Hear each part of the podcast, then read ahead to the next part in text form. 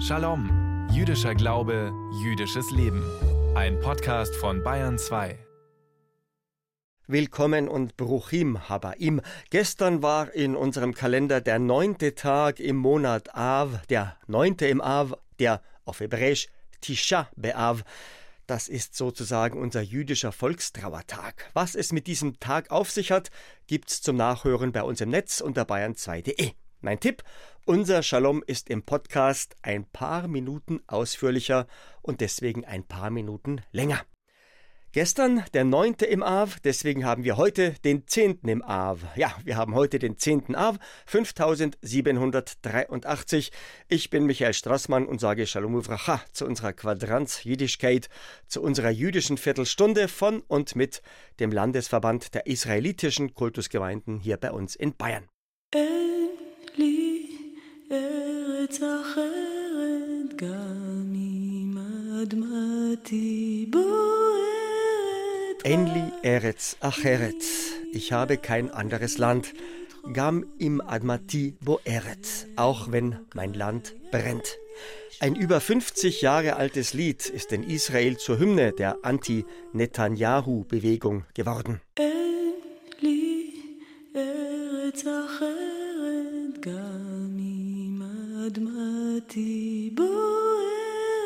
Jubel, Frust und Resignation. Die größte Zerreißprobe seit Gründung des jüdischen Staates vor 75 Jahren.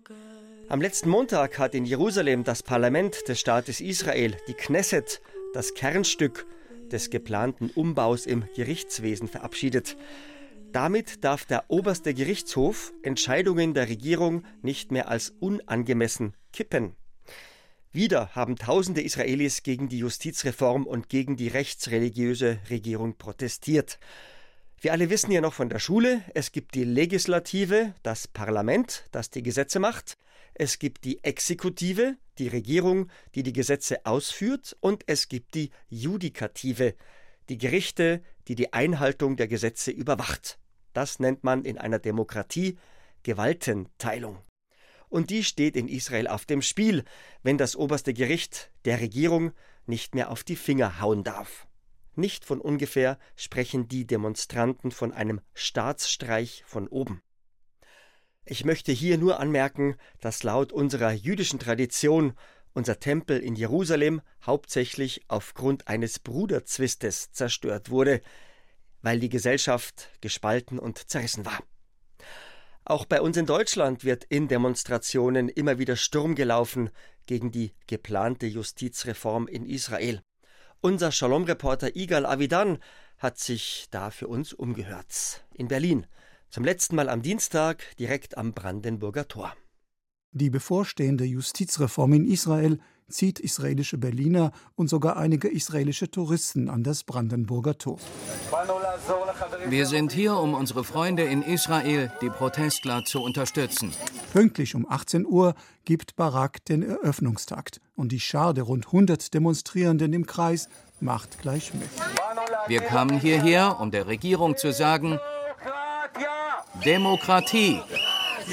Shlomit Yeshayahu, eine klassische Sängerin, lebt seit sieben Jahren in Berlin. Sie ist eine der Organisatoren dieser Proteste, weil ihr die Menschenrechte in Israel sehr wichtig sind, wie sie sagt. Wir sind besorgt über die politische Situation in Israel und wir können nicht leise bleiben. Wir lieben Israel, unsere Familie sind da. Manche von uns sind hier nur für kurze Zeit und wir versorgen um unsere Heimat. Wir möchten nur informieren zuerst, was ist richtig passiert in Israel. Es ist traurig zu sagen, aber ich erwarte gar nichts gut. Ich hoffe, dass alles wird okay. Die Verbundenheit mit Israel rostet nicht. Zum Beispiel bei Baruch Roth. Er lebt seit 50 Jahren in Deutschland, ganz bewusst als israelischer Staatsbürger. Am Brandenburger Tor kämpft er für die Verteidigung der Demokratie in Israel, die am Rande des Zusammenbruchs steht. Baruch Roth hat ganz konkrete Erwartungen an die Bundesregierung. Ich erwarte eine Unterstützung der demokratischen Mitte in Israel und ich erwarte, dass israelische Politiker, die dagegen arbeiten, hier nicht empfangen werden. Zum Beispiel Netanyahu. Erwartest du, dass die jüdische Gemeinde auch sich beteiligt an diese Demonstrationen und diesen Protesten? Ja, definitiv ja. Die israelische Fotografin Ruti Zunz, die seit 30 Jahren in Berlin lebt, ist bei fast allen Demos dabei. Weil ich Israel liebe und das Land ist mir wichtig und mein Herz ist in Israel, auch wenn ich in Berlin lebe. Das ist schon sehr komisch zu demonstrieren auf deutschem Boden vor Israel. Wir demonstrieren nicht gegen Israel, sondern gegen die Regierung, aber vor das Land. Im Kreis halten Männer und Frauen große Israel-Fahnen in der Hand sowie Schilder mit Sprüchen auf Hebräisch und Englisch. Netanyahu, Hände weg von der israelischen Demokratie oder wenn die Justiz dich nicht verurteilen kann, wird es die Geschichte tun. Ruti Zunz erklärt, dass Ministerpräsident Netanyahu sich vor allem vor seinem Korruptionsprozess retten will. Er will nicht im Gefängnis gehen und deswegen nimmt er das ganze Land im Gefängnis, damit er frei bleibt. Er nimmt das Land in Geisel. Ronen Altmann-Keidar schwenkt ein kleines Israel-Fähnchen. Es ist ihm bewusst, wie ironisch der Protest um Israels Demokratie ausgerechnet am Brandenburger Tor wirkt. Als Touristenführer bringe ich täglich Touristen hierher und erzähle ihnen über eine andere Demokratie, die ihren Weg verlor und in der Diktatur mündete. Hier gegenüber stand der jüdische Maler Max Liebermann und schaute traurig und wütend auf die Machtübernahme. Das scheint heute weit weg, weil Deutschland aus der Geschichte lernte und eine Verfassung verabschiedete. Ganz in der Nähe ist die Installation des israelischen Künstlers Dani Karawan. Auf Glasplatten ließ er die Grundrechtsartikel des Grundgesetzes eingravieren. Wir Israelis haben kein Grundgesetz, sondern allein das oberste Gericht, dessen Autorität man jetzt zu untergraben versucht. Die Demonstrationen in Berlin sollen lediglich unseren Familien und Freunden in Israel signalisieren, wir stehen zu euch.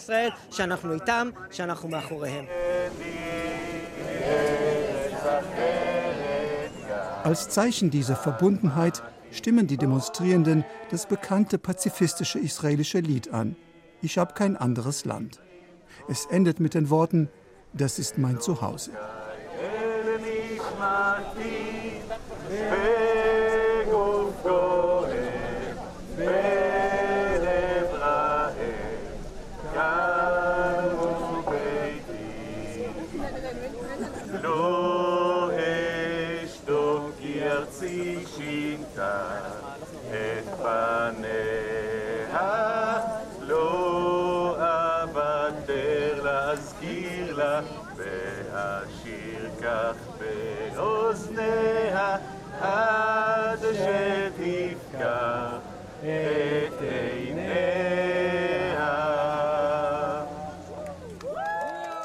Am Dienstagabend fand eine stille Kundgebung statt. Denn am Folgetag, dem neunten Tag des Monats Av nach dem jüdischen Kalender, gedenken Juden der Zerstörung des Jerusalemer Tempels. Man will sich gegenseitig im langen und harten Kampf um Israels Demokratie stärken.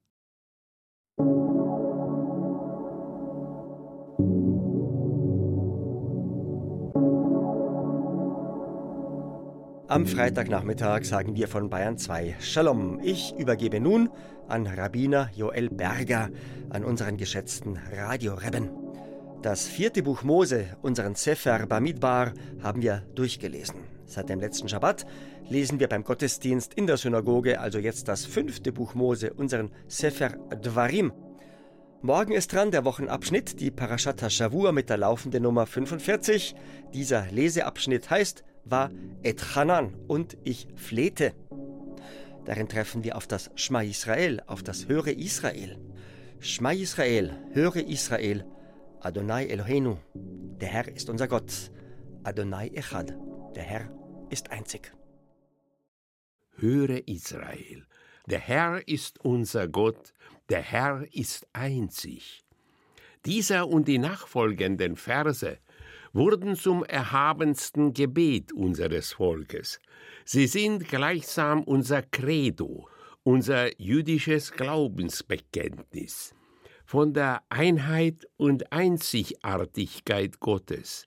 Im Schma Israel finden wir die Verpflichtung, an den Türpfosten unserer Wohnungen eine sogenannte Mezuzah anzubringen. Wer mit offenen Augen durch solche Orte und Straßen geht, wo Juden wohnen oder gewohnt haben, hat diese kleinen Schriftkapseln am Türstock bestimmt bemerkt. Oder die noch vorhandene Auskerbung am rechten Türpfosten. Etwa zehn Zentimeter lang und schräg verlaufend von links oben nach rechts unten.